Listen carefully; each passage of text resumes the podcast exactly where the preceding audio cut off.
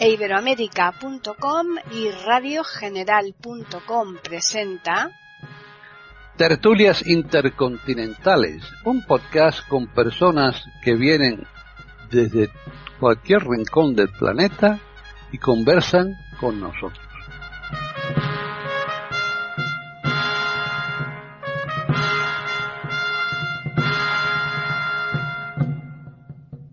¿Qué tal? Bienvenidos un día más a Tertulias Intercontinentales en iberoamérica.com.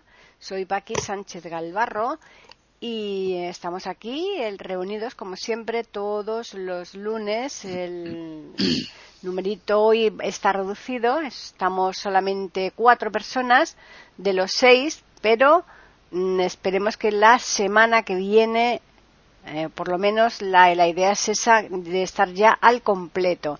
Vamos a saludar a Hilario Alonso. ¿Qué tal, Hilario? Hola, ¿qué tal? ¿Cómo estáis? Muy bien, estamos y yo espero que tú también. Eh, estás, ¿verdad? Jorge Muñoz también está estupendamente bien, ¿verdad, Jorge? Amigos de la tertulia, el tema de hoy es interesantísimo y creo que nuestros auditores también se van a interesar muchísimo en oírlo. Pues claro que sí. Y ya finalizamos con María Eugenia de Hart, que está en Bogotá. ¿Qué, eh, tal, María, eh, María Eugenia? Hola, Paqui, mis queridos contertulios, y extrañamos a los que no están, pero están haciendo lo que tienen que hacer también.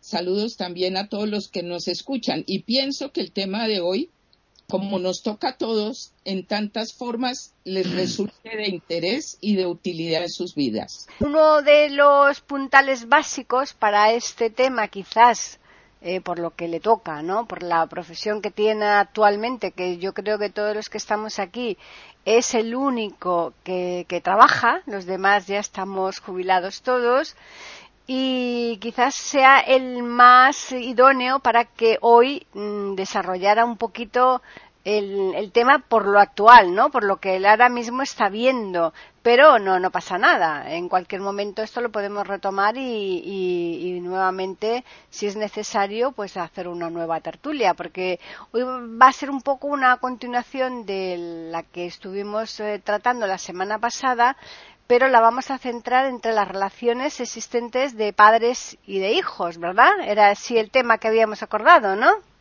Así es.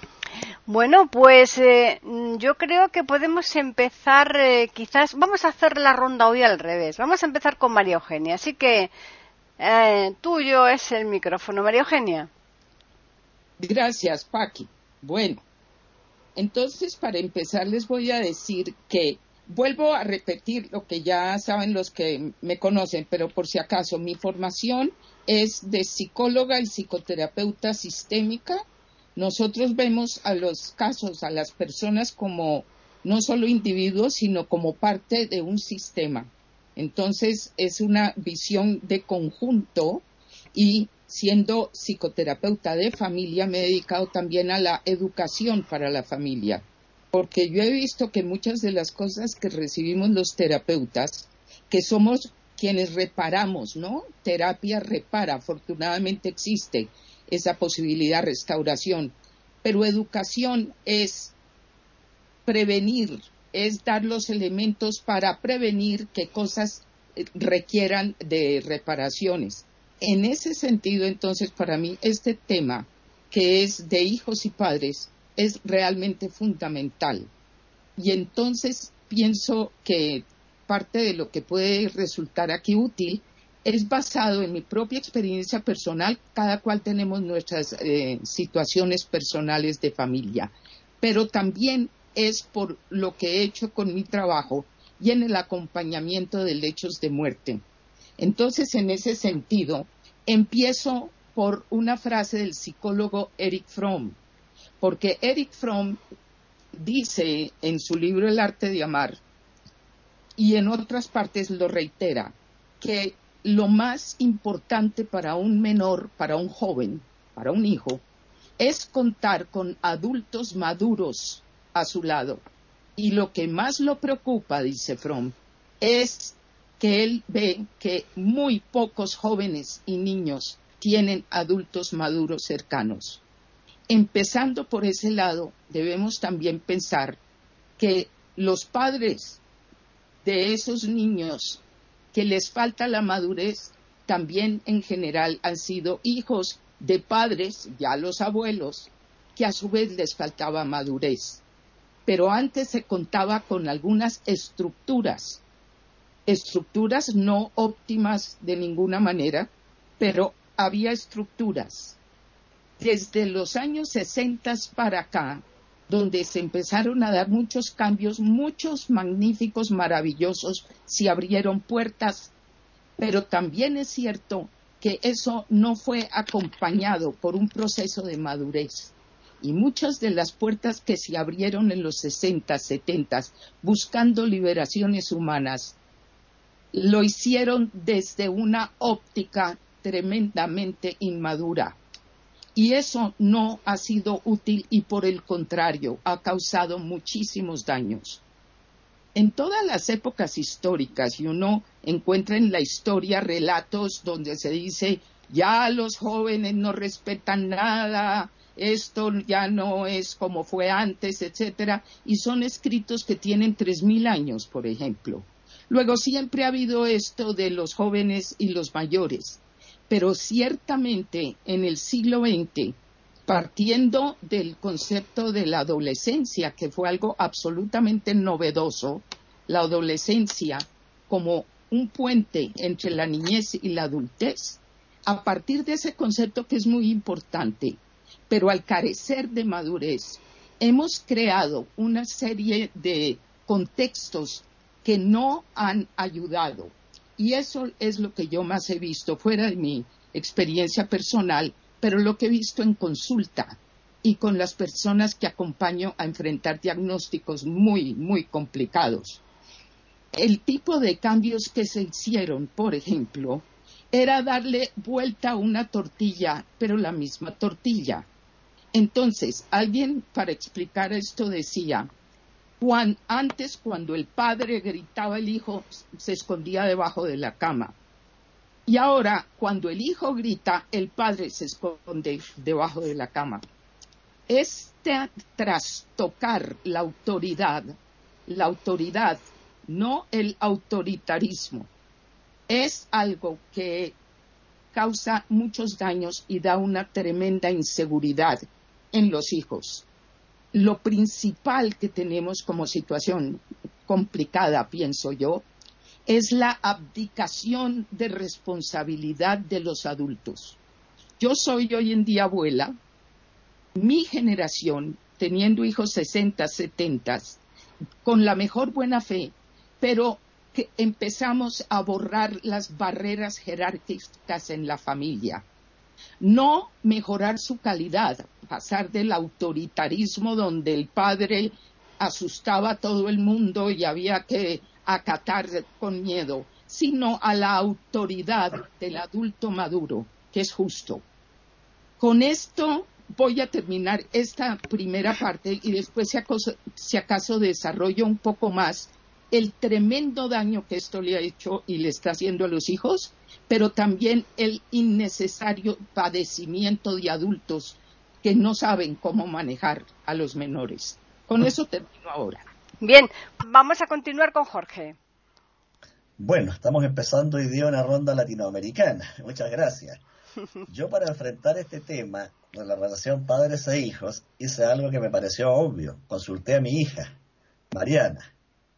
¿Qué le gustaría a ella escuchar qué temas me sugería dentro de esta relación y realmente fue muy grato escucharla, oírla porque me sorprendió con algunas sugerencias. Sin embargo, las voy a dejar para otra ronda posterior porque voy a comenzar, como suelo hacerlo, con los aspectos históricos que siempre me han gustado. Eh, en la Biblia encontramos un modelo de hogar y de relación padres e hijos altamente autoritario y machista, puesto que el padre tenía incluso poder de vida o muerte sobre los hijos.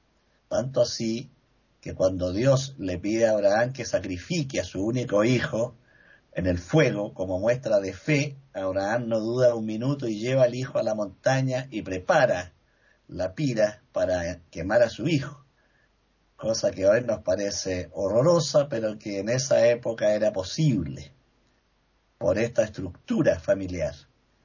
Que recoge el código llamado en eh, las tablas de la ley en una norma que dice honrarás padre y madre, pero no hay ninguna norma sobre el respeto y la honra que deben brindar los padres a los hijos.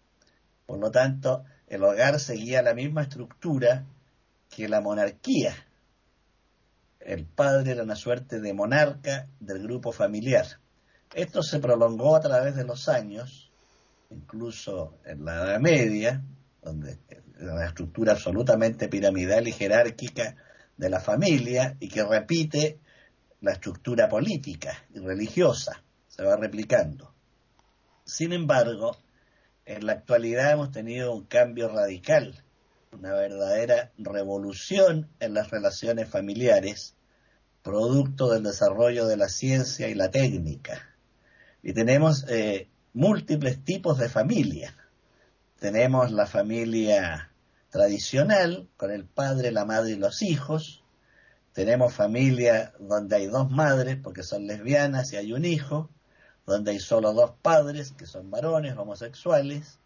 Tenemos familias de padres divorciados, donde está la madre sola con él o los hijos y el padre puede verlos cada 15 días, 10 días, etcétera. Es decir, ha cambiado la estructura familiar y por lo tanto ha cambiado radicalmente la relación entre padres e hijos. También ha cambiado la cantidad de información que manejan unos y otros. Hay hijos que saben muchísimo más que los padres y por lo tanto tienen mayor poder que los padres. Muchas veces el padre tiene que pedirle ayuda al hijo para que le ayude con el ordenador, porque no sabe cómo manejarlo, o con el teléfono celular para que le instale algunas aplicaciones. De modo que ha cambiado extraordinariamente la estructura de la familia y por lo mismo las relaciones entre padres e hijos. Eh, también hay una situación que en mi opinión resulta injusta, que es cargarle a los jóvenes todo tipo de males y culpas, como si estos hubieran aparecido como esporas en el vacío, sin considerar que son resultado de una historia, una historia familiar, unos adultos que los educaron. Se habla mucho de la falta de respeto del hijo lo que decía María Eugenia, que ahora grita el hijo y se esconde el padre, pero esa situación no la inventó el hijo.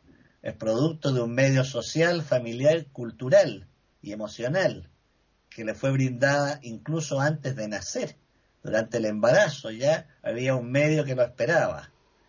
Por lo tanto, hay bastante que discutir sobre la irresponsabilidad de los hijos y cuánta responsabilidad tenemos los adultos y los padres en esa actitud que no podemos lavarnos las manos al respecto. Por el momento voy a quedar aquí. Bien, están escuchando tertulias intercontinentales en iberamérica.com. Pues ya finalizamos con Hilario. Digo que como estoy acostumbrado a ser el primero, em, y vosotros em, habéis empezado antes, pues me he visto obligado a cambiar mis esquemas, pero no hay problema, los he cambiado. Entonces, a tenor de lo que vosotros habéis dicho, digo yo.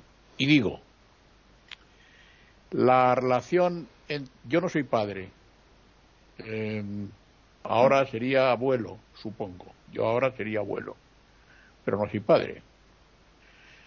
Eh, y tampoco sería abuelo, claro. Entonces, yo digo que la relación es una perogrullada, pero lo digo, la relación entre padres e hijos es una cuestión de tipo intergeneracional, obviamente, y yo creo que esa relación se adapta en cada momento y de manera automática a la época en la que se vive. Como resulta que somos producto de una cultura judeo-cristiana, Jorge, tú has dicho que eh, en la Biblia el respeto de los hijos hacia los padres era terrorífico. No lo has dicho así, pero bueno, yo lo digo. Eh, y nosotros, yo, que tengo una edad, he visto pues cómo se obedecía a los padres de manera ciega. Yo he tenido problemas con mi padre y yo me he enfrentado a mi padre. Eh, yo no le obedecía. Eh, porque lo que no puede ser es la ley del embudo. Llamamos en España la ley del embudo para mí lo ancho, para ti lo estrecho. Esta es la postura del padre, al menos de mi padre. Y yo, naturalmente, en el momento que tuve uso de razón, pues me enfrenté a él. Y yo, que he estado desde los ocho años fuera de casa, probablemente esa, esa posición, eh, esa forma de vivir mía ha influido en que yo, naturalmente, pues me haya enfrentado con mi padre también, ¿no? Porque cuando tú estás eh, oprimido y llega un momento en que se suele reventar, sobre todo aquellas personas que somos bastante inconformistas y que somos bastante rebeldes. Entonces, efectivamente, ahora la posición de los padres pues no tiene nada que ver con los, con los padres anteriores, con nuestros padres. ¿Por qué? Pues porque ahora los padres han bebido de otras fuentes que nuestros padres no han bebido. Pero ahora los hijos, los hijos de nuestros padres, perdón, los hijos nuestros, nuestros hijos, pues eh, son eh, teóricamente rebeldes, teóricamente son eh, chicos un tanto levantiscos, un tanto indómitos, un tanto rebeldes. Bueno, hay de todo, yo entiendo que hay de todo. No cabe ninguna duda que la tecnología influye, pero amigos, a mi juicio también influyen mucho las ideologías políticas. Las ideologías políticas son muy importantes a la hora de ser, de vivir, de pensar, de actuar, de obrar, a mi juicio. Yo em, he militado en un partido de izquierdas, conozco perfectamente eh, cómo es un partido por dentro y ahora, por supuesto, no milito en ninguna parte y además llevo muchísimo tiempo sin, votar, pero mm, el pensamiento ideológico, político, pesa un montón. Voy a contar una anécdota que Paqui sabe, una ex ministra de Educación en España eh, dijo a una asociación de padres católicas de padres católicos porque estos protestaban de acuerdo con el programa de esa ministra de esa ex ministra de educación dijo es que los hijos no son de los padres por la militancia de esta señora, se supone que los hijos, si no son de los padres, son del Estado. Eso produce una terrible confusión. No dijo los hijos son del Estado, eso no lo dijo, pero dijo es que los hijos no son de los padres. Bueno, en fin. Esto trae una gran confusión. Y también hay otra cuestión que habéis dicho, y es que los hijos generalmente saben más que los padres saben más que los padres porque la tecnología pues ha hecho que sepan más de los padres. Los hijos, efectivamente, eh, con, sus con los teléfonos inteligentes, que todos tenemos, pero que ellos también, con las computadoras, que naturalmente, pues eh, ellos manejan tremendamente bien, enormemente bien. No tiene secretos para ellos las computadoras. Los padres, ¿cuál detrás?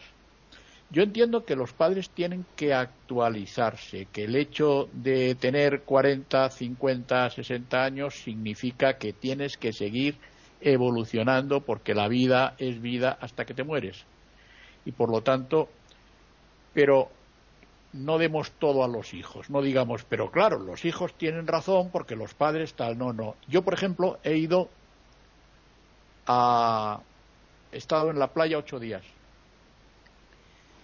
y he, ido un viernes por la noche al centro de la urbanización de la playa, al centro del recinto donde está la playa, donde están los centros sociales, donde están los clubes recreativos, etcétera. Y es tremendo. Hay una movida impresionante de gente joven, de jóvenes y jóvenes, como diría la ex ministra de Educación española. Estaban todos eh, en grupos grandes, sin mascarillas, sin problemas de ningún tipo, bebiendo y fumando. Y había grupos de seis, siete que estaban fumando todos de la misma boquilla, se pasaban la boquilla unos a otros. Los padres estaban en casa, estaban durmiendo o viendo la televisión, supongo, los padres estaban en casa. Los padres no son responsables de eso. No pueden ser responsables de eso. Digo yo, ¿eh? Digo yo. Entonces, mm, no sé, tendremos que tratar el problema eh, de manera profunda y, y viendo, pues, todos los subproblemas que tiene el problema. La próxima vez ya diré otra cosa, supongo, de acuerdo con lo que vosotros digáis, claro. Muy, me da una pena enorme, Hilario, de que no puedas comer tortilla de patatas con lo rica que está. ¿Eh? Mañana, la, mañana, la vamos, mañana la vamos a comer. Pero ¿cómo vas a comer tortilla de patatas si has dicho que no eres padre? No, no, no, el refrán ese, cuando seas padre comerás huevo. Entonces. Ah, yo los como, yo los como. Ya, ya, sabes que he sido un rebelde, ya te lo he dicho. Yo me enfrento a mi padre muchas veces. Bueno, pues volvemos otra vez con María Eugenia. Bueno, miren, se me han venido un montón de ideas a la cabeza. Si me voy excediendo en tiempo, Paqui, tú me lo señalas. Voy a empezar por algo interesante. Miren, en los diez mandamientos tenemos honrar a los padres como mandamiento de las cosas para mí interesantes cuando vivía en Israel y aprendiendo hebreo fue ver cómo a, veces las traducciones, alguien decía que todas las traducciones traicionaban, no es tan cierto, pero ciertamente a veces cambian las cosas. En hebreo no es honrar, porque honrar de una vez sugiere pedestal, sugiere ídolo en un pedestal, sugiere eso. No, el mandamiento es respetar y sobre eso entonces podemos ya hablar una cantidad de cosas, pero me parece que es importante aclarar eso. Y la otra cosa que también es útil es esto de saber más y los hijos saben más. Eso yo creo que es lo primero que tenemos que corregir, porque los primero que todo acordémonos de algo. Todos somos hijos y vamos a ser hijos para siempre.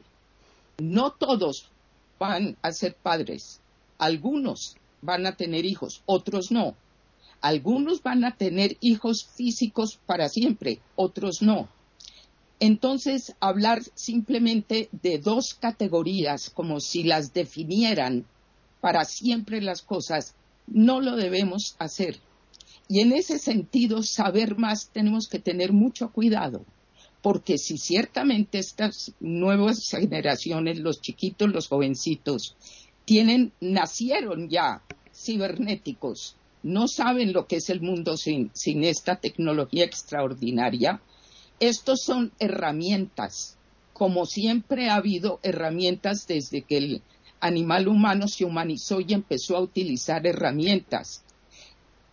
Considerar conocimiento, saber más, a la tecnología y sus avances es una parte de la ecuación, es una partecita pequeña, pero no es la más importante.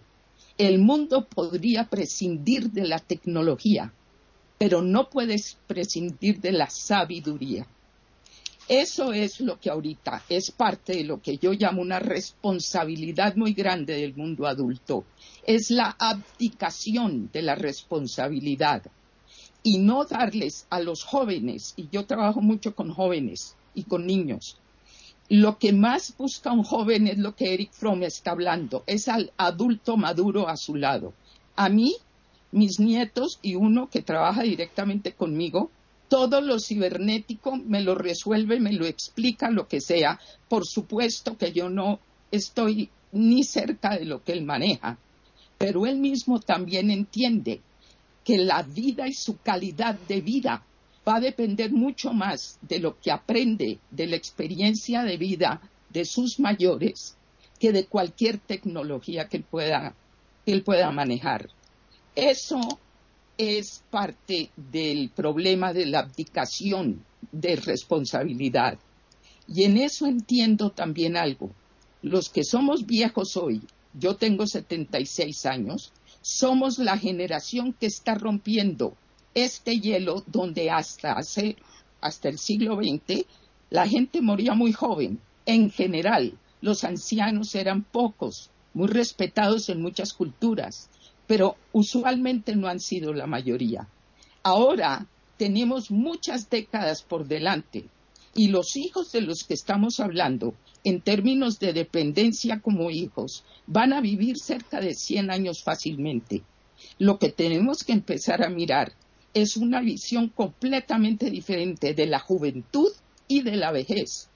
Y no seguir, porque los hijos lo están recibiendo, el mensaje de que ellos son sabios, todos lo entienden, bla, bla, bla, y los mayores son ineptos, son ignorantes y como tenemos la imagen de senilidad como si fuera inexorable, eso es lo que tenemos que corregir. Tenemos que corregir un paradigma, el paradigma de las edades humanas. Entonces, por ahorita lo dejo aquí, pero sí pienso yo, voy a poner un pequeño ejemplo. Lo que más buscan los niños, lo que más busca el joven es una inspiración desde el mundo adulto, porque él está dirigiéndose hacia ese mundo adulto, a menos que muera antes. Y alguna vez Jorge dijo algo maravilloso que fue que la muerte de un viejo es una llegada a puerto, la muerte de un joven es un naufragio. Entonces, como ejemplo de esto, les pongo para que los que se interesen busquen a Cicerón en el mundo antiguo, un personaje formidable las dos figuras en su niñez fueron un padre de una mediocridad absoluta y un abuelo que fue realmente la fuente de inspiración para su nieto. Y eso hace siglos y siglos atrás. Entonces, la propuesta que yo quiero eh, dejar aquí es, no confundamos lo que más necesitan los niños. El final de esto es una cosa muy rápida. Jonas Salk, que fue el que se salió con la vacuna del polio, que en su época fue un milagro y nos acordamos los mayores. Jonas Salk también es filósofo de la ciencia y él tiene un escrito que se llama La supervivencia de los más sabios. Y lo que muestra incluso como zoólogo es que en la época de la humanidad, él escribe esto en los años 70, en la época en que nos encontramos, esta especie humana que es animal se puede extinguir a menos que por primera vez entienda que la supervivencia de su especie depende de la sabiduría de sus civilizaciones. Hasta ahora, la sabiduría de las culturas ha sido un elemento importantísimo, pero lo que señala Salk es, llegamos a un punto en que hoy por hoy la sabiduría es imprescindible para que esta especie no se extinga. Entonces, con esto lo dejo aquí para que empecemos también a entender por qué lo que más tenemos que valorar ahorita es las cosechas de la vejez y la juventud como una promesa. Lo dejo ahí. Bien, Jorge. Bueno, la circunstancia de que en muchos casos los jóvenes tengan mayor conocimiento técnico y científico, porque a través de la tecnología acceden a información, no es solo saber manejar el computador. La forma en que se manejan en las redes sociales les permite adquirir gran cantidad de información. No es, en mi opinión, el elemento determinante de las relaciones padre-hijos o adulto-joven. Es un aspecto entre muchos pero lo fundamental es el modo en que nos relacionamos y en ese modo en que nos relacionamos está como primerísimo lugar el lenguaje empleado. También los afectos, la corriente de afectos producidas entre uno y otro. José Saramago, Premio Nobel de Literatura, cuenta en un pasaje de su vida que el hombre que más admiró y del cual más aprendió fue su abuelo, y su abuelo era un campesino analfabeto, no sabía leer ni escribir, pero cuenta cómo a veces se quedaban en el campo en la noche durmiendo a campo traviesa, tendidos sobre el pasto, y el abuelo le hablaba del universo, de las estrellas, de la tierra, de los animales, y fue educando a Saramago, que llegó a ser premio Nobel de Literatura, un hombre analfabeto. De modo que no se debe plantear el tema en términos de competencia, de quién sabe más o quién sabe menos. Ese es un aspecto que influye en el modo de relacionarnos. Pero lo importante para mí es cómo se establece la comunicación. El padre, el abuelo, como en el caso de Saramago, puede ser un ser analfabeto y educar, enseñar, como lo hizo este hombre extraordinario con su nieto, que llegó al Nobel de Literatura. De modo que hay un elemento central también, que es el amor. Ese amor que permite, por ejemplo, que un padre pueda sacrificar la vida por un hijo, para salvarle la vida. O un desconocido puede salvar la vida para salvarla de otro que se está ahogando y se arroja al mar, lo salva y perece él. ¿Y cuántas veces hemos observado esos casos que han ocurrido? De modo que el conocimiento es un aspecto, pero no es el único ni el más importante. Eh, también olvidamos, y esto me lo planteó mi hija, que a ella le llama mucho la atención en estos tutoriales que aparecen en YouTube y en otras eh, aplicaciones cibernéticas, cómo se plantea por parte de psicólogos y psiquiatras una suerte de madre ideal, un padre y una madre ideales.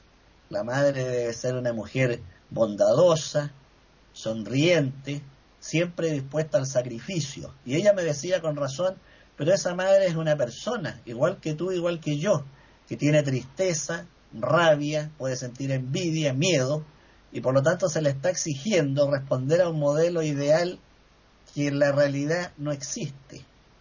El padre y la madre también flaquean. Somos, no somos robots, somos seres de carne y hueso. Y aunque nuestro proyecto está hacerlo lo mejor posible, es inevitable la equivocación, el error, con el que convivimos diariamente.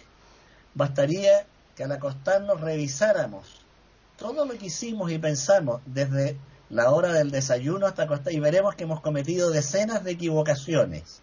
Y eso es parte de la vida, no es para avergonzarse ni sentirse mal. El error, la equivocación nos ayuda también a crecer al intentar corregirlo y superarlo.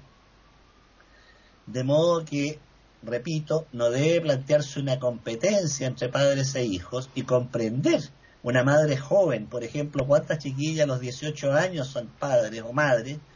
Le podemos exigir a esa persona un alto nivel de madurez, de responsabilidad y de conocimiento de la vida que por experiencia no lo tiene, que necesita ayuda y apoyo porque es un adolescente, a los 18 años está siendo madre.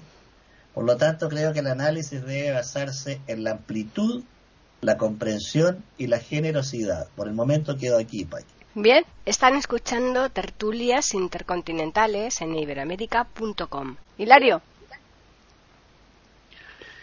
Bueno, Jorge, sigue el eco. Cada vez que empiezas tú, empieza el eco, Hilario. O sea que la culpa la tienes yo no tú. siento ningún eco en el la culpa la tiene el Hilario, que es que el que empieza con el eco. Así que eco, eco, eco, eco, eco. Eso era una cosa que se tomaba aquí antes, un sucedáneo del chocolate. ¿Te acuerdas, Hilario? Perfectamente. eco, eco, eco. A, ver si el eco se quita y me deja ser el espíritu de la contradicción. Me parece que de momento no. Sigue hablando, a ver. Ahora creo que A ver, sí. A ver, Sí. uno, dos. Ya tres. está, sí. Bien. Vamos a ver, Jorge, hay con una cosa que tú dices que no estoy de acuerdo y hay otra con la que sí estoy de acuerdo. Suscribo plenamente lo que dice tu hija. La suscribo plenamente. Estoy de acuerdo con ella. Efectivamente, eso es verdad. No estoy de acuerdo con el ejemplo que me pones de Saramago porque los ejemplos que pones son ejemplos prototípicos, ejemplos importantes de gente importante, de gente genial, como en este caso es era José Saramago. Eh, y además José Saramago vivió a caballo entre dos épocas, como yo. Creo que tú eres mucho más joven, tú no, pero él sí. Eh, él es más viejo que yo, evidentemente, y vivió dos épocas distintas. Vivió la época actual y vivió su época que no tiene nada que ver con la época actual y por lo tanto su abuela o lo que sea o su abuelo perdón era un sabio aunque fuera analfabeto y es que es cierto y no estoy de acuerdo con lo que dice María Eugenia en el sentido de que el mundo puede prescindir de la tecnología. El mundo hoy no puede prescindir de la tecnología. El mundo que se hace a sí mismo eh, que va marcando épocas que va enmarcando, encuadrando épocas, hoy el mundo no puede prescindir de la tecnología. Por supuesto que hay una sabiduría que no es la tecnología, pero la tecnología que es un aspecto muy importante, es un aspecto entre muchos, efectivamente, pero es un aspecto muy importante y va a ser más importante dentro de 20, 30, 50 años, mucho más importante. El mundo no puede prescindir de la tecnología, los chicos se mueven dentro de la tecnología y la tecnología está influyendo. Es un factor, a mi juicio, decisivo. Entre otros, pero entre otros factores importantes. Los chicos están en clase y los profesores, y en esto Davis es una pena que no esté porque me imagino que me daría la razón, los chicos están en clase y están jugando con los teléfonos móviles. Eh, les dan ordenadores para que Mm, esos ordenadores o esas computadoras coadyuven en las tareas escolares y están jugando con los ordenadores. Es muy difícil, por ejemplo, dominar una clase. Los profesores son padres, en general, en general, son padres. Y los profesores conocen bien a los chavales que están en la escuela. Eh, es tremendamente difícil. El problema no es sencillo para nada. Y además cada vez va a ser más sencillo. Y voy a decir otra cosa con la que probablemente no estéis de acuerdo, pero eso es bueno porque así el debate se, se reaviva. Yo creo que la cultura judeocristiana en la que vivimos y en la que nos está influyendo a todos, a los padres más que a los hijos, a los hijos también, pero a los padres más, esa cultura judeocristiana se está rompiendo. Esa, esa cultura judeocristiana dentro de 100 años no va a existir, a mi juicio. Yo no lo voy a ver, pero no va a existir, a mi juicio. Y los chicos cada vez están más lejos de esa cultura judeocristiana en la que nosotros sí que estamos inmersos todavía y sí que estamos viviendo.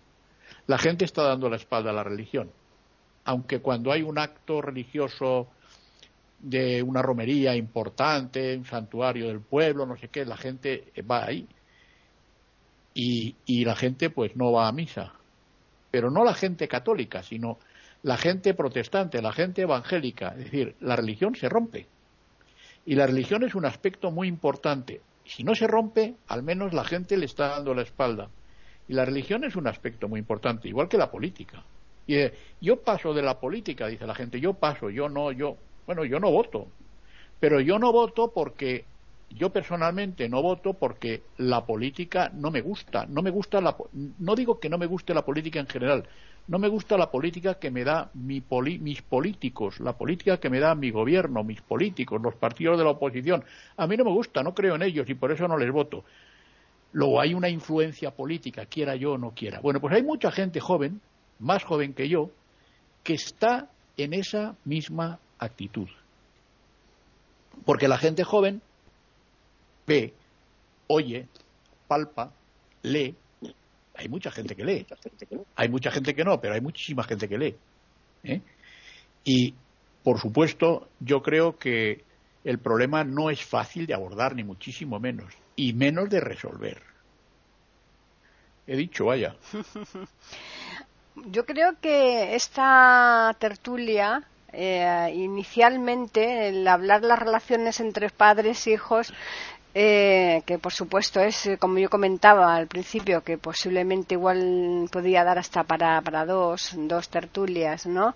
Mm. Pero por, hay, un, hay una parcela que quizás yo veo que momento no la habéis tocado y que para mí es bastante fundamental en cuanto a cómo ha evolucionado ese tipo de relaciones entre padres e hijos y es el tema de la normativa, ¿no? Cómo la normativa está influyendo en cómo los padres tienen que mm, eh, actuar respecto a sus hijos. O sea, que un poco la, ah, yo hablo por lo menos aquí de España, ¿no?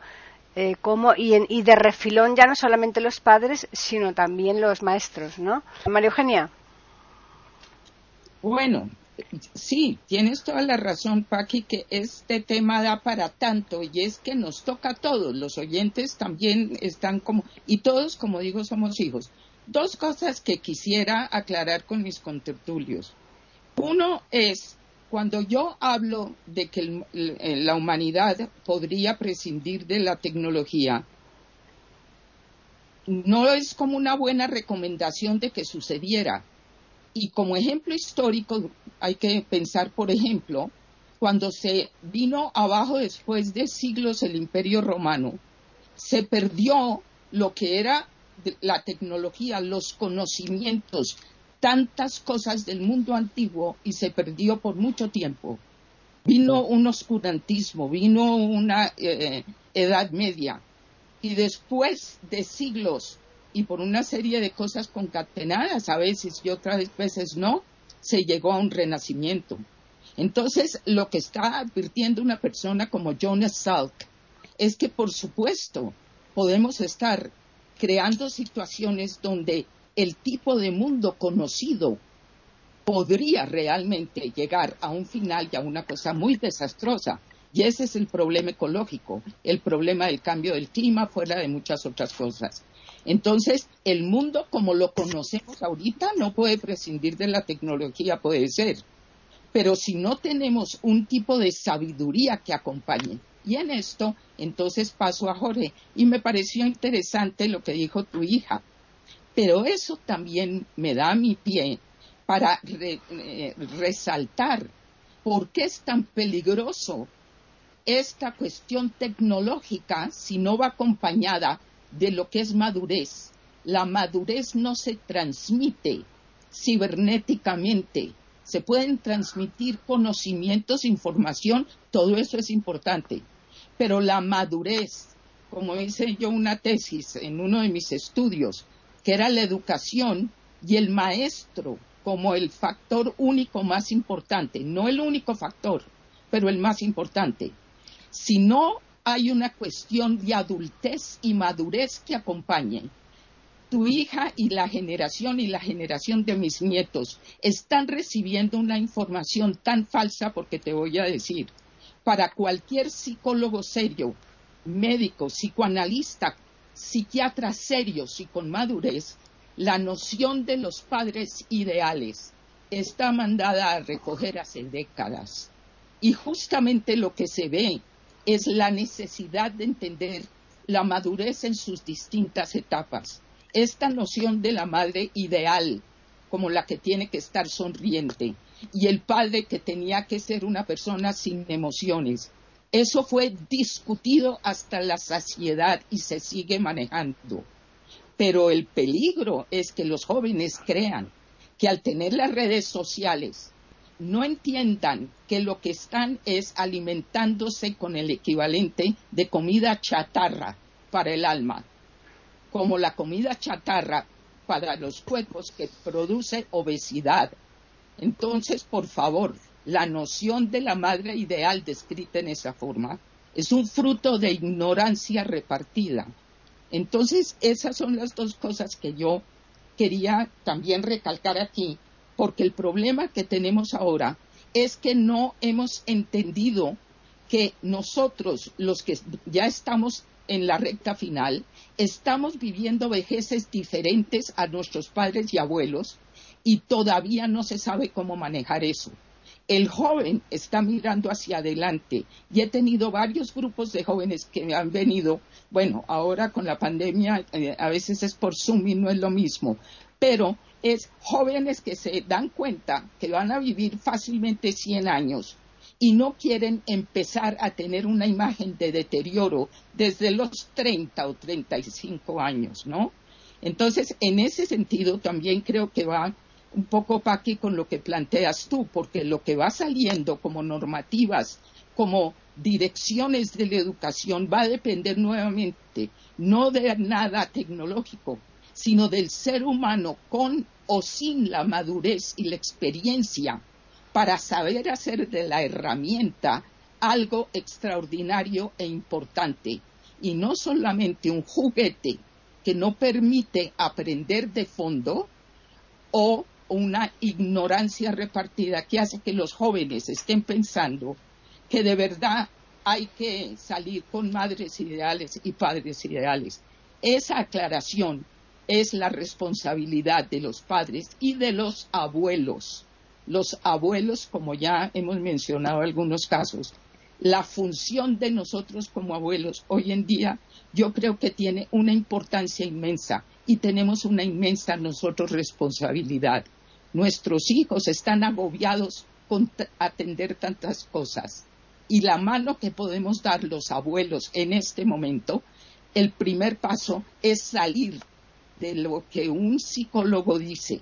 La senilidad en la mayor parte de los casos es una escogencia. Puede que no siempre, pero en la mayor parte de los casos lo es. Y yo lo he comprobado en varias décadas de, de mi oficio. Entonces, pienso que tenemos que cambiar los chips y cambiar la visión. Y eso le da ilusión al joven. Lo que más busca es un adulto que lo inspire. La autoridad y la jerarquía del adulto que se respeta y se ama, no se teme, no es con miedo, pero sí es con autoridad, con asertividad. Lo dejo ahí. Bien, Jorge. Bueno, me alegro que Hilario plantee sus discrepancias porque es parte fundamental de toda conversación el tener opiniones diferentes. Sería triste que estuviéramos mentalmente uniformados y dijéramos todos lo mismo. En cuanto a que no se puede prescindir de la, de la tecnología, discrepo por una razón sencillísima y actual.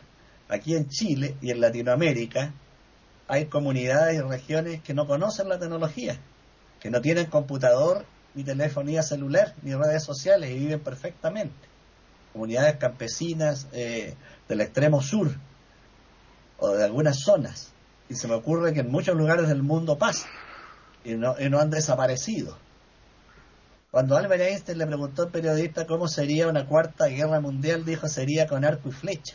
Con lo cual dijo que desaparecería toda la tecnología y el conocimiento actual y volveríamos al estado primitivo. Y eso está a la vuelta de la esquina. Bastaría que a cualquier loco se le ocurre iniciar un ataque nuclear y volveríamos a ese estado primitivo. De modo que en la vida humana y en la historia humana no existe nada definitivo, como lo demuestra la propia historia, basta con leer la, historia universal. No hay nada definitivo en el quehacer humano. Desaparecieron las especies más poderosas de su época, los dinosaurios, y ahora no existen. Hemos encontrado restos solamente y huellas. En su época se creyeron invencibles. De modo que la historia del hombre y del universo es completamente cambiante, un eterno, fluir, que no sabemos hacia dónde irá. Volviendo a la relación padres e hijos, eh, también creo que es un error pensar que las redes y la computación impiden un conocimiento profundo. Al contrario, ¿cuánta gente que antes no tenía idea de muchas cosas, gracias a esto ahora se ha enterado de cosas? se pueden hallar en eh, Google, en YouTube y en otras aplicaciones a los grandes psicólogos, sociólogos, políticos, eh, que antes no tenían ninguna posibilidad de acceder la persona.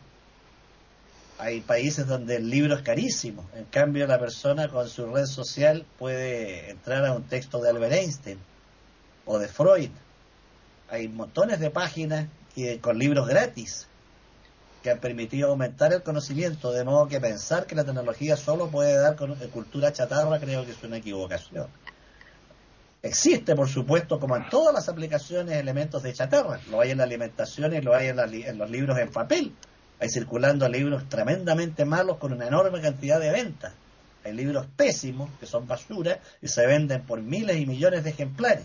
De modo que culpar a la tecnología de conocimiento chatarra me parece, repito, una equivocación y también puede ser una gran fuente de información seria si se le sabe utilizar. Ahora bien, eh, yo creo que lo que hay que recuperar en la relación padre e hijo, madre e hijo, hermano con hermana, etcétera, es un elemento que está al margen de la tecnología y del conocimiento, que es la confianza, el respeto y el amor. Y eso se puede tener con conocimiento y con ignorancia, con sabiduría o una persona común y corriente, como el abuelo de Saramago. No es un caso arquetípico como dice Hilario. En la actualidad hay mucha gente ignorante, sencilla, que nos da lecciones de sabiduría. ¿Cuántas veces nos topamos, acá en Chile decimos micro, ustedes dirán autobús, otros dicen carro, con un viejito, una viejita humilde, pobremente vestido, que a veces con una frase nos deja meditando el día entero, nos da una lección. A mí me ha ocurrido. Entonces, eh, no es un ejemplo arquetípico, se sigue dando.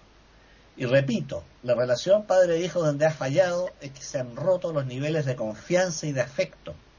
También han aumentado los hogares disfuncionales, donde por desgracia el padre o la madre padecen alcoholismo y drogadicción y mal pueden establecer relaciones sanas y profundas con los hijos. O al revés, aquellos hogares donde hay un hijo drogadicto y altera toda la vida familiar. ¿Qué pasa donde hay un hijo con deficiencia mental?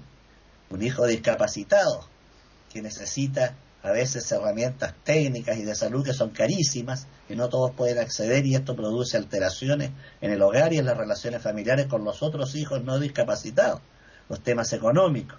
Entonces el panorama es complejísimo, amplio, y por eso yo parto de la base de no juzgar, sino comprender para buscar soluciones.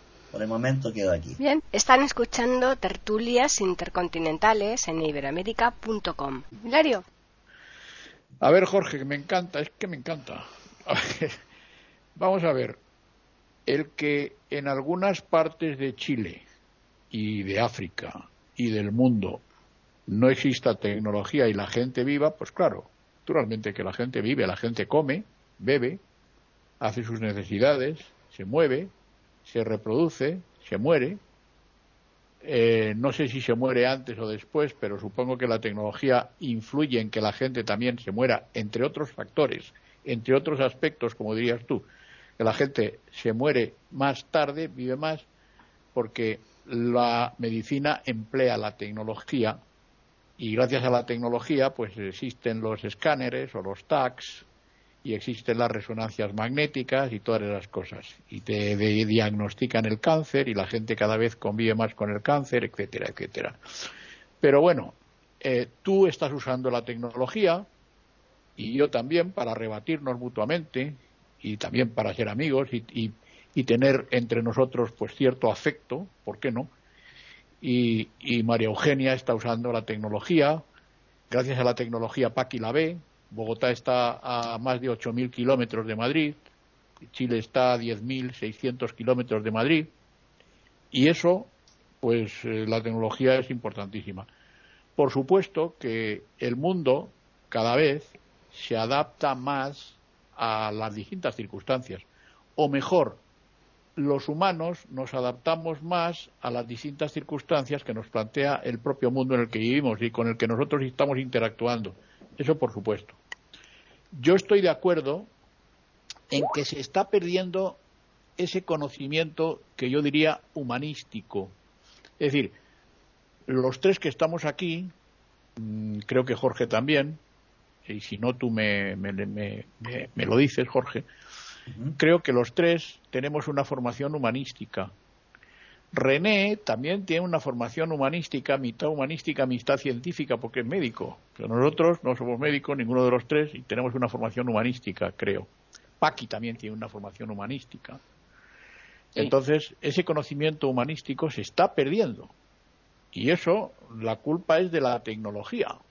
Hay que reconocerlo. Pero bueno, eh, y yo digo que, em, hombre, los ejemplos que pones son ejemplos bastante arquetípicos o, o prototípicos porque, hombre, no pones un ejemplo cualquiera, nada más y nada menos que José Saramago, que es un genio. Es un premio Nobel y es un genio. A mí no me gusta la narrativa, me aburre, y en cambio José Saramago, pues sí que me gusta. Pues no sé, como me gusta Borges o como me gustan otros, me gusta García Márquez, me gustan los buenos, como a todo el mundo, naturalmente. Y dicho esto, digo yo que los hijos eh, saben técnicamente más que los padres y eso influye. Y con respecto a la normativa que dice Paqui, yo he dicho que la política, el pensamiento político, el pensamiento ideológico político influye muchísimo en el comportamiento de todos, también de los padres y de los hijos. Ahora, por ejemplo, y supongo que Paqui se refiere a esto, en España la gente puede abortar a los 16 años de edad sin consentimiento de los padres. Esto influye. ¿Cómo no va a influir? Esto influye. Además, los hijos pueden denunciar a los padres si les maltratan los padres. ¿Y cómo saben los hijos si les Vamos a ver, para los hijos es un maltrato que el padre le diga, niño, eso no es así. Pues sí es así, porque mis amigos lo hacen y tal, y los padres de no sé quién, y el padre de no sé cuántos, y, el, fulanito de tal, que no es así, que te digo que no es así, y esto en mi casa no se hace. Y entonces el niño dice, ah, no, pues te voy a denunciar por malos tratos, me tratas mal psicológicamente, y le denuncia. Aquí en España, ¿eh? Y el padre pierde. El padre le, le ponen una multa o incluso hay veces que a los hijos se ha hecho cargo han perdido la, tutela y Paqui me imagino que está de acuerdo con lo que estoy diciendo porque sabe que esto es así. Es que es por ahí, por ahí por donde yo iba, exacto. Claro, es una, es una norma que, que los políticos han hecho, los ministros de, de educación, sobre todo, que son los que marcan en ese sentido muchas pautas, muchas, y muchas directrices malas, negativas, a mi juicio, y naturalmente, pues eso no puede ser. Eso está influyendo en el comportamiento intergeneracional, porque claro, si yo tengo un hijo y resulta que a los 16 años ese hijo puede hacer lo que le dé la gana, yo me acuerdo que me enfadé mucho con mi padre y en ese caso mi padre tenía razón. En ese caso mi padre tenía razón. No la tenía casi nunca, pero en ese sentido sí tenía razón. En ese sentido sí tenía razón. Yo tenía 20 años y, yo tenía novia y mis padres no querían que me casara con la novia que yo tenía. Y, yo pues les dije que yo hacía lo que me daba la gana en ese sentido porque era mayor de edad y porque yo no iba a casarme con quien ellos dijeran, sino con quien yo quisiera. Entonces estuvimos discutiendo y yo le insulté a mi padre. Y me dijo mi padre, en mi casa tú a mí no me insultas. Y yo dije, esto también es mi casa. Dijo, no, no, macho, esta es mi casa. Tú estás en mi casa. Cuando te vayas tendrás tu casa. Eso a mi padre no se lo perdoné yo nunca. Pero realmente, luego, pues reflexionando, dije yo, bueno, me tiene razón. Es su casa, claro. Yo estoy aquí, pero comparto su casa, pero es su casa, no mi casa. Pues en eso mi padre tenía razón. En una de las pocas cosas que mi padre tenía razón, fíjate.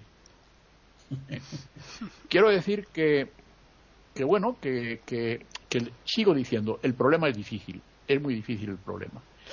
Eh, con respecto a que el imperio romano se derrumbó porque vinieron los bárbaros y se perdió la cultura romana y se perdió todo, bueno, se está perdiendo la cultura humanística, ya lo he dicho antes, la formación humanística, el conocimiento humanístico. Los chicos no tienen conocimiento humanístico, tienen conocimiento tecnológico.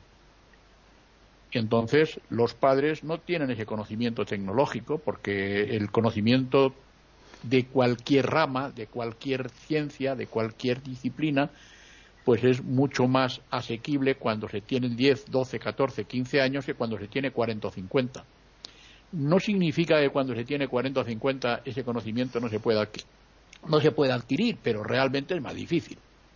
Es más difícil. Un idioma lo aprende antes un niño que un mayor tiene una estructura cerebral mucho más flexible y, lógicamente pues aprende más y mejor un idioma que una persona mayor que también lo aprende pero entonces yo lo que dije inicialmente lo sigo ratificando nosotros tenemos que seguir formándonos actualizándonos hasta que nos muramos porque de esta manera intentaremos comprendernos mejor intergeneracionalmente eh, precisamente sobre esto que ha hablado Hilario, que justamente por ahí iba yo, ¿no? Eh, Davis, mm, yo hablando con él sobre esta temática, pues él me comentaba, ¿no? Que hoy día él no, no tiene apoyo de las familias, porque la relación padres e hijos es tan mm, compleja que el chaval hace lo que quiere. Entonces, cuando el chaval, él le dice cualquier cosa y le dice, voy a hablar con tus padres, le dice, haz lo que quieras, porque eh, yo en mi casa hago lo que me da la gana. Y, y, así de claro. ¿eh? O sea que entonces, ¿qué ocurre? Pues que eh, la relación que, que existe entre los padres y los chicos mm, de refilón pero que desde luego también influye muchísimo en la educación, pues eh, le, pilla al, a la docencia, ¿no? Al maestro, al, profesor, lo que sea, ¿no? Y es muy, muy complicado. Y eso, por supuesto, el quien tiene la, la, palabra de que sea así es el gobierno, ¿no? Que las, las, normas existentes, pues apoyan eh, sobremanera el, al chaval. ¿eh? Pero eso, si me permites, tiene una razón de ser. Tú piensa una cosa, en España, al menos en Europa, los chicos y las chicas pueden votar a los 18 años y ahora quieren, hay un proyecto de ley por ahí que ojalá no salga para que puedan votar a los 16 años. Entonces, eh, las normas se hacen para, para, no para mi generación, sino para la generación anterior o para la subanterior. Entonces, eh, claro, así de esa manera, pues los chicos pues pueden denunciarte si no les gusta hmm. lo que les dices o pueden, en fin, esto es un, un desastre. Un desastre, un desastre, un desastre. Muy bien, pues María Eugenia.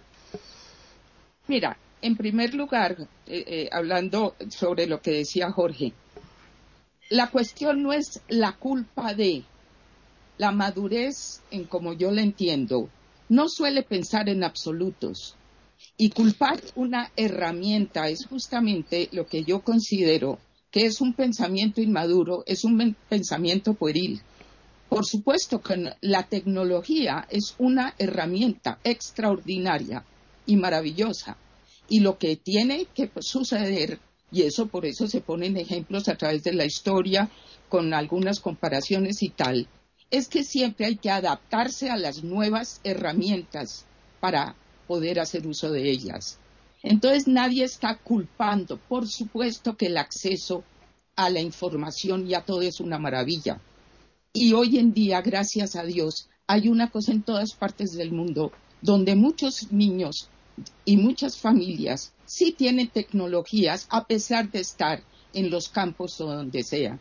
Entonces, esto no es cuestión de culpar, pero lo que sí es cierto y hoy en día de verdad con lo que he vivido y he visto doy fe de ello, es que la sola información para gente menor, jovencita, niños, jóvenes, sin una orientación humana que es respaldada por experiencia de vida de quien también fue niño, también fue joven, también fue pasando por las cosas. Ahí es donde se convierte en comida chatarra.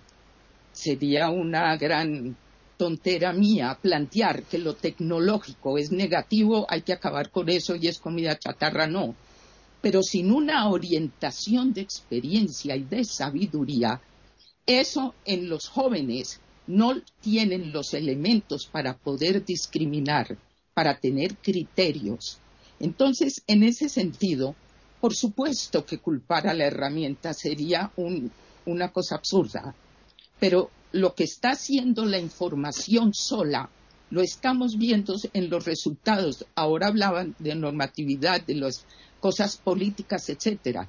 En cada uno de esos ámbitos hay seres humanos que en general somos de una inmadurez patética y de ahí salen reglas como por ejemplo que es una buena idea borrar todo lo jerárquico y que al niño se le da un poder que no puede manejar. Yo baso las cosas que digo en lecturas, en aprendizajes teóricos, en, ese tipo de formación y por supuesto también la formación humanista de la que dice Hilario. No creo que se esté terminando, sino que tenemos que recuperar el equilibrio para que la herramienta no vaya a destruir la sabiduría para la cual ojalá esté diseñada esa es la parte donde yo veo que lo que tenemos que cambiar es una visión de las edades, porque yo he tenido a través de 40 años tanta gente, tantos pacientes, y tantas personas que ha acompañado y muchos políticos y gente de altísimas esferas que a la hora de la verdad están enfrentando resultados negativos de sus propias inmadureces. Y todos estamos de alguna manera en eso. Entonces los sistemas son hechos de personas.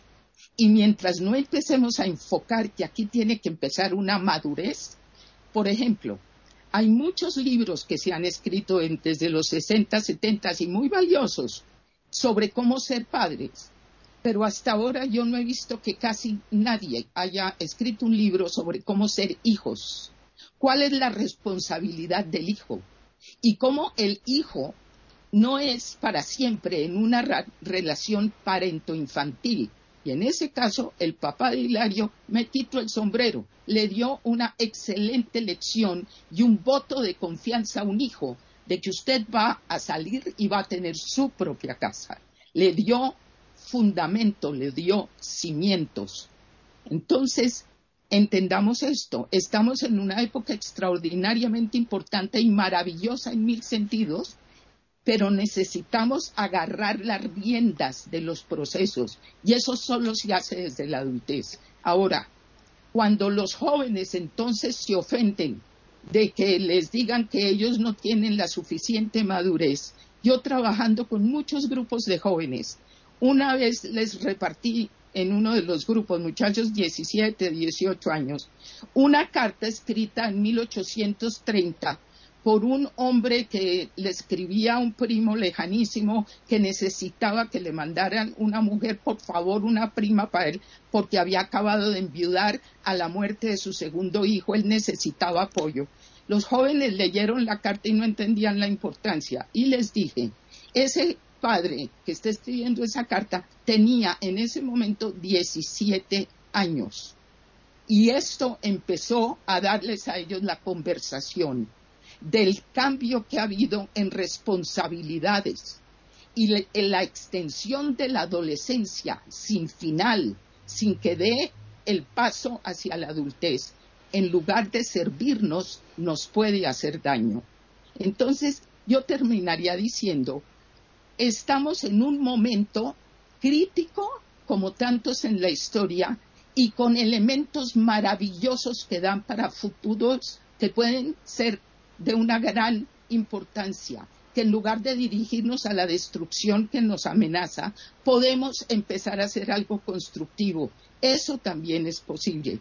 Entonces yo terminaría diciendo, aquí lo que tenemos que hacer es acordarnos todos los padres y los abuelos que los que vienen detrás van a ser padres seguramente, van a ser abuelos algún día también. La juventud es una promesa y con todas las capacidades tecnológicas que tienen, no les retiremos el ala compañera de esa nave, que es la sabiduría, que no es solamente conocimientos de lecturas y de información que tienen todo el valor, sino que tienen el respaldo de lo que es la experiencia. Para terminar, me acuerdo de Santo Tomás de Aquino, que escribió prodigios y al final decía, y lo dejó por escrito, todo lo que yo he escrito se reduce a paja al lado de la experiencia de vida. Entonces no es uno o lo otro, son los dos. Y necesitamos ayudarles a los jóvenes a manejar este prodigio de información tecnológica para que ellos interiormente tengan una óptima formación para su adultez, para las dificultades, para los desencantos, para la responsabilidad que los puede hacer libres. La libertad no genera responsabilidad en mi concepto, pero la verdadera responsabilidad sí da lugar a la libertad. Eso es el momento en que estamos, que yo lo veo como un momento de crisis, pero como dicen los chinos, crisis es peligro más oportunidad. Y yo le veo mucha oportunidad a este peligroso paso por la historia que estamos en este momento viviendo juntos. Jorge. Bueno, a diferencia de Hilario, no creo que se esté perdiendo el conocimiento humanista o humanístico, como dicen en España, sino que creo que se está transformando. En la actualidad es común observar a científicos opinando sobre temas que antes eran materia de la filosofía, de la sociología y de la historia, y la ciencia no tocaba. Es común observar a psiquiatras, neuropsiquiatras, biólogos, hablando de la felicidad, hablando del medio social, hablando de la familia, hablando del sentido de la vida. De modo que otras disciplinas están asumiendo el conocimiento humanista y lo están haciendo extraordinariamente bien porque agregan el conocimiento científico al puramente filosófico.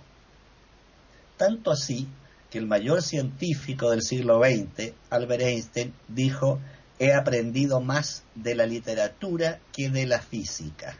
Esto dicho por el mayor físico del siglo XX y tal vez uno de los mayores científicos de la historia.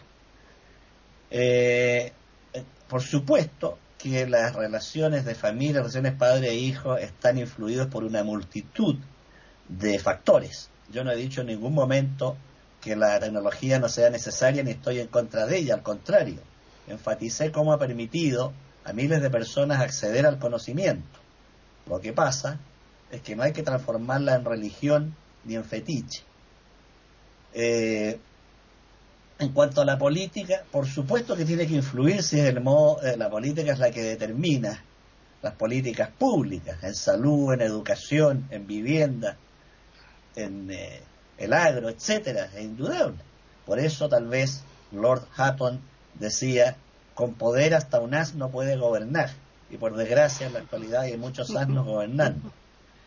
Pero volviendo a la, a la juventud y a la vejez, eh, lo que escribió en muchas páginas Tomás de Aquino, el pueblo lo resumió en una línea. Más sabe el diablo por viejo que por diablo. Y yo creo que así como la vejez es la raíz y el tronco, la juventud es el fruto. Y para que el fruto pueda madurar, necesita apoyarse en raíces y troncos firmes. Con eso también. Bien, Hilario. Yo tengo muy poco que decir. Eh, pero quería decir dos cosas. Una, que soy un analfabeto tecnológico y en muchas más otras cosas. Y lo segundo que quería decir es que hay que dejar que la gente se equivoque, que nos equivoquemos, porque equivocándonos solemos aprender. El que no se equivoca, chico, pues este no es un sabio, ¿qué le vamos a hacer? Yo no, yo soy un pobre y me equivoco muchísimas veces. Y entonces yo entiendo que hay que dejar que la gente se equivoque, porque equivocándose se aprende y se aprende mucho.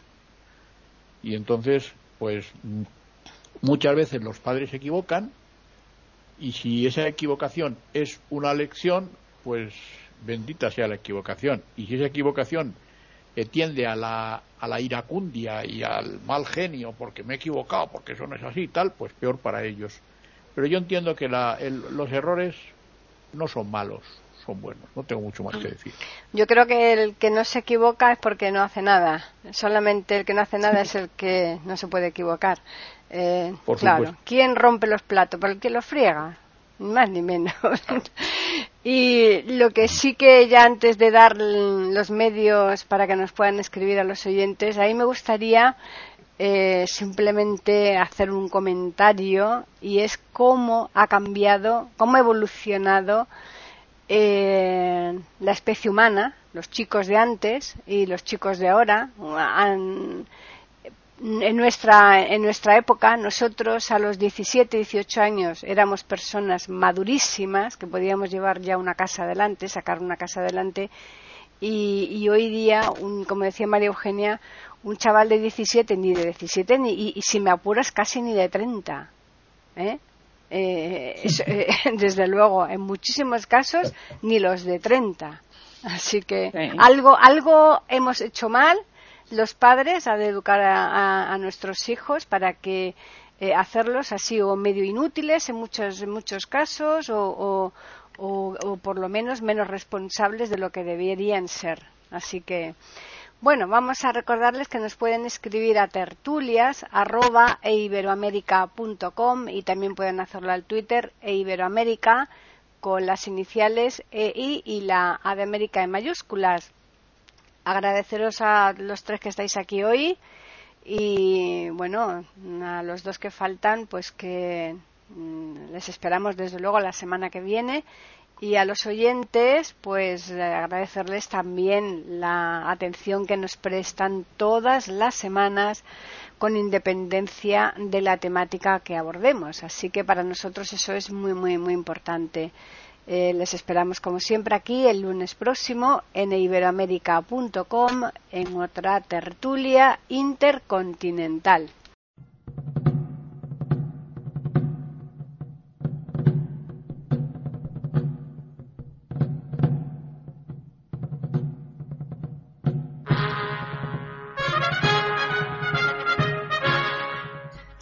Acabamos de ofrecerles el podcast de tertulias intercontinentales.